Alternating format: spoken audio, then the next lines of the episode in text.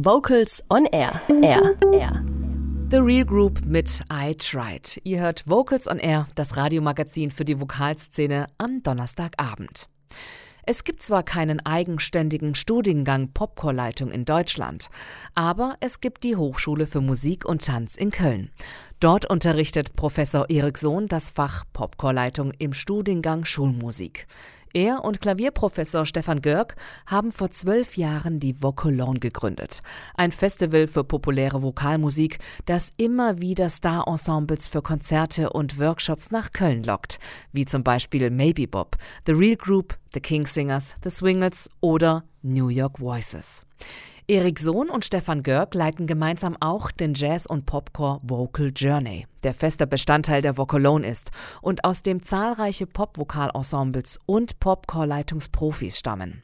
Doch wie wird man Popcore-Leitungsprofi? Worauf kommt es bei der Ausbildung an? Was sind die Unterschiede zur klassischen Chorleitung?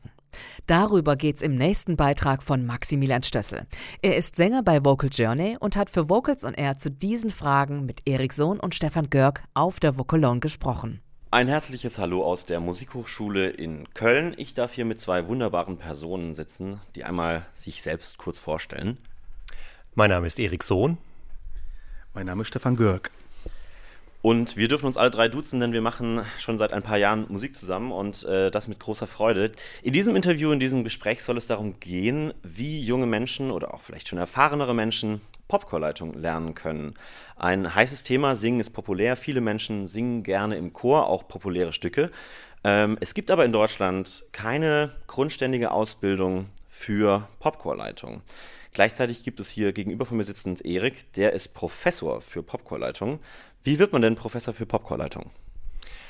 Der genaue Titel ist tatsächlich für Chor- und Ensembleleitung in populärer Musik. Und hier an der Hochschule in Köln geht es vor allem um die Ausbildung der Lehramtsstudierenden, die hier im Hauptfach Ensembleleitung eben auch Popchorleitung als Schwerpunkt wählen können, neben klassischer Chorleitung, Orchesterleitung und Bandleitung. Und da es hier an der Hochschule einen Schwerpunkt auch mit Vocolone, dem Festival und mit äh, einem Ensemblefach, nämlich dem Ensemble Coaching gibt, wurde hier diese Stelle eingerichtet. Kennst du denn andere Menschen, die eine Professur für populäre Ensembleleitung und Chorleitung haben? Hier in Deutschland nicht. Was sind die Argumente dafür, solche Stellen zu schaffen? Vielleicht könnten Außenstehende ja sagen, na, es gibt doch an jeder Musikhochschule Menschen, die Chorleitung unterrichten. Was braucht man jetzt da spezialisierte Personen? Was ist denn so anders, wenn die Leute Schlagmuster lernen und Co., dann sind die doch dafür ausgerüstet? Die Tanzbarkeit im populären Bereich ist einfach ein großer Unterschied zur klassischen Literatur. Und das ist meiner Meinung nach dann zum Beispiel auch ein Grund, was sich in der Leitung, in, auch in der Anleitung im Konzert unterscheidet. Dadurch, dass wir in der Popmusik zum Beispiel viele Stücke haben, die patternbasiert sind, sind auch die Einstudier-Tools andere als das jetzt in der klassischen Musik in einem großen abendfüllenden Chorwerk zum Beispiel wäre. In der Lage zu sein, so die populäre Musik auch anzuleiten, ist was, was meiner Meinung nach einfach viel zu wenig stattfindet und eben zu wenig gerade in der professionellen Ausbildung von den Hochschulen aus gesteuert wird. Ich habe das Gefühl, dass im, im Markt ähm, immer halt vorherrscht, in der klassischen Musik muss man professionell arbeiten, da leuchtet das irgendwie jedem ein. Und dadurch, dass die Popmusik ja kommerziell funktioniert, ist das was, das, was die Leute halt eben auch mal zu Hause machen können. Wie äh, der berühmte Satz, da kommt halt die Musik aus dem Computer.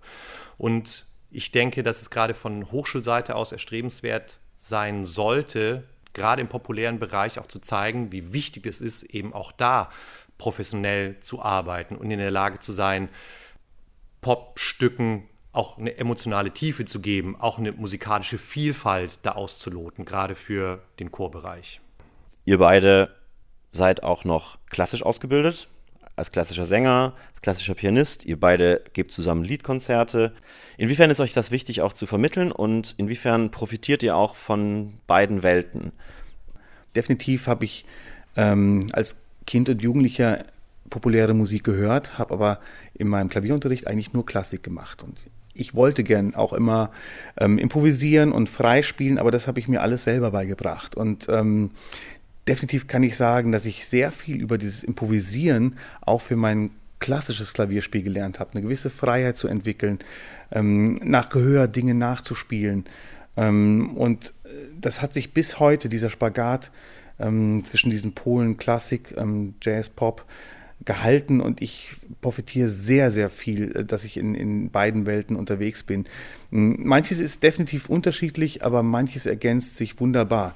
Ja, ähm, zum Beispiel die, die Arbeit mit Rhythmus, ähm, über den Körper Rhythmus wahrzunehmen. Ich, ich glaube, dass es ganz viele klassische Musiker gibt, die ähm, tatsächlich ihren Körper selber viel zu wenig wahrnehmen, viel zu wenig spüren, wo sie verspannt sind und ähm, manchmal dadurch rhythmische Probleme kommen, weil einfach die Durchlässigkeit, Spannung, Entspannung nicht wirklich ausgewogen ist. Und ähm, das sind Sachen, die ich über die Beschäftigung mit Jazz Pop übers Tanzen lerne. Und ähm, so gibt es, ähm, ergänzt sich letztendlich dann doch alles.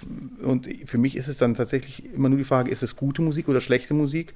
Und da gibt es sowohl in der Klassik wie auch im, im, im Jazz-Pop ähm, Dinge, die viel spannender sind und Dinge, die vielleicht eher langweilig sind. Ja, Und ähm, diese Offenheit versuche ich dann auch zu leben und auch in den Dingen, die ich weitergebe, in den Arrangements, auch den Studierenden so weiterzugeben, dass sie auch diese Offenheit behalten, weil ich glaube, das ist ganz wichtig. Wir haben den Luxus, einen Zugriff zu haben ähm, zu aller Art von Musik und ähm, da wach zu bleiben und nicht in Schubladen zu denken und die ernste Musik ist immer die, die hochwertige und die Popmusik immer die, naja, unterhaltsame. Ich finde, das funktioniert heutzutage nicht mehr. Und ähm, da bin ich froh, mit meinem lieben Kollegen Erik Sohn einen ähm, Menschen gefunden ha zu haben, wo ich sowohl äh, in Leitungsebene auch wie in musikalischer Ebene einen Partner habe, wo wir beides ausleben können. Was würdet ihr jungen Leuten empfehlen, die diesen Weg auch einschlagen wollen?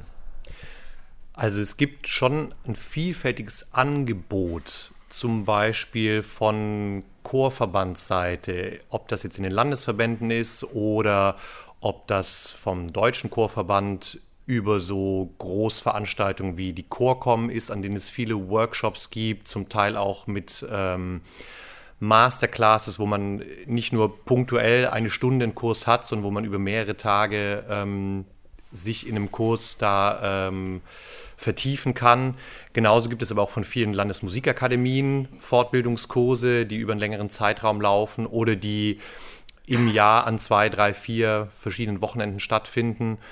Und ich denke, es ist wie an der Hochschule letztlich auch die Person, die einen unterrichtet, ist die entscheidende Person, die die Impulse gibt. Ob die Impulse für einen funktionieren oder nicht, muss man aber immer selber entscheiden. Das ist der eine Punkt. Und den anderen Punkt finde ich noch wichtig, gerade bei den ganzen jungen Leuten, ähm, das eigene Ausprobieren und die eigenen Ideen umsetzen zu können. So banal das klingt, sollte man da nie aus dem Blick lassen. Mir fällt noch ein, es gibt eine mehrphasige Fortbildung Richtung Jazz-Pop-Collating in Wolfenbüttel. Das ist, glaube ich, noch ein einzigartiges Angebot, was ich sonst so in Deutschland nicht kenne. Habt ihr noch so Tipps wie, probiert doch das mal aus, im Sinne von lernt so ein Instrument oder ähm, äh, beschäftigt euch intensiver mit die, die Offenheit, tatsächlich viel zu hören und definitiv ist Rhythmusarbeit, ähm, Erik sprach es eben schon an, absolut basal. Ähm, Rhythmus auf den verschiedenen Ebenen darstellen zu können, sei es bewegungsmäßig, gestisch, sprachlich und sängerisch, das finde ich eine wichtige Arbeit und tanzen gehen ist für mich, ähm, wie man letztendlich vom Popcore den Groove zeigt, ob, äh, ob mit den Händen oder mit, mit, der, mit, dem ganzen Körper oder mit dem, nur mit der Augenbraue einen Impuls gibt. Das ist letztendlich egal. Jeder kann da seinen eigenen Weg finden. Und tanzen ist eine wunderbare Fortbildung für mich. Das heißt, wenn wir bei Vocal Journey beim Probenwochenende die Nacht durchtanzen, gehört das eigentlich zur Probenzeit. Fortbildungsprogramm ähm, für den Chor, genau. Das würde ich jedem Chor empfehlen, unbedingt in einem Probenwochenende eine richtig gute Fete zu machen, an der man dann bei aller konzentrierten Arbeit dann auch einfach mal alles loslassen kann. Das war ein Beitrag von Maximilian Stössel, der auf der Vocalone mit Professor Erik Sohn und Professor Stefan Görg darüber gesprochen hat, worauf es in der Popcore-Leitung und deren Ausbildung ankommt. Passend zu dem Thema hören wir jetzt den Kölner Musikhochschulchor Vocal Journey mit Bridge over Troubled Water unter der Leitung von Erik Sohn. An den Tasten hören wir Stefan Görg sowie die Solisten Johanna Hopstock und unser werter Beitragsmacher Maximilian Stössel.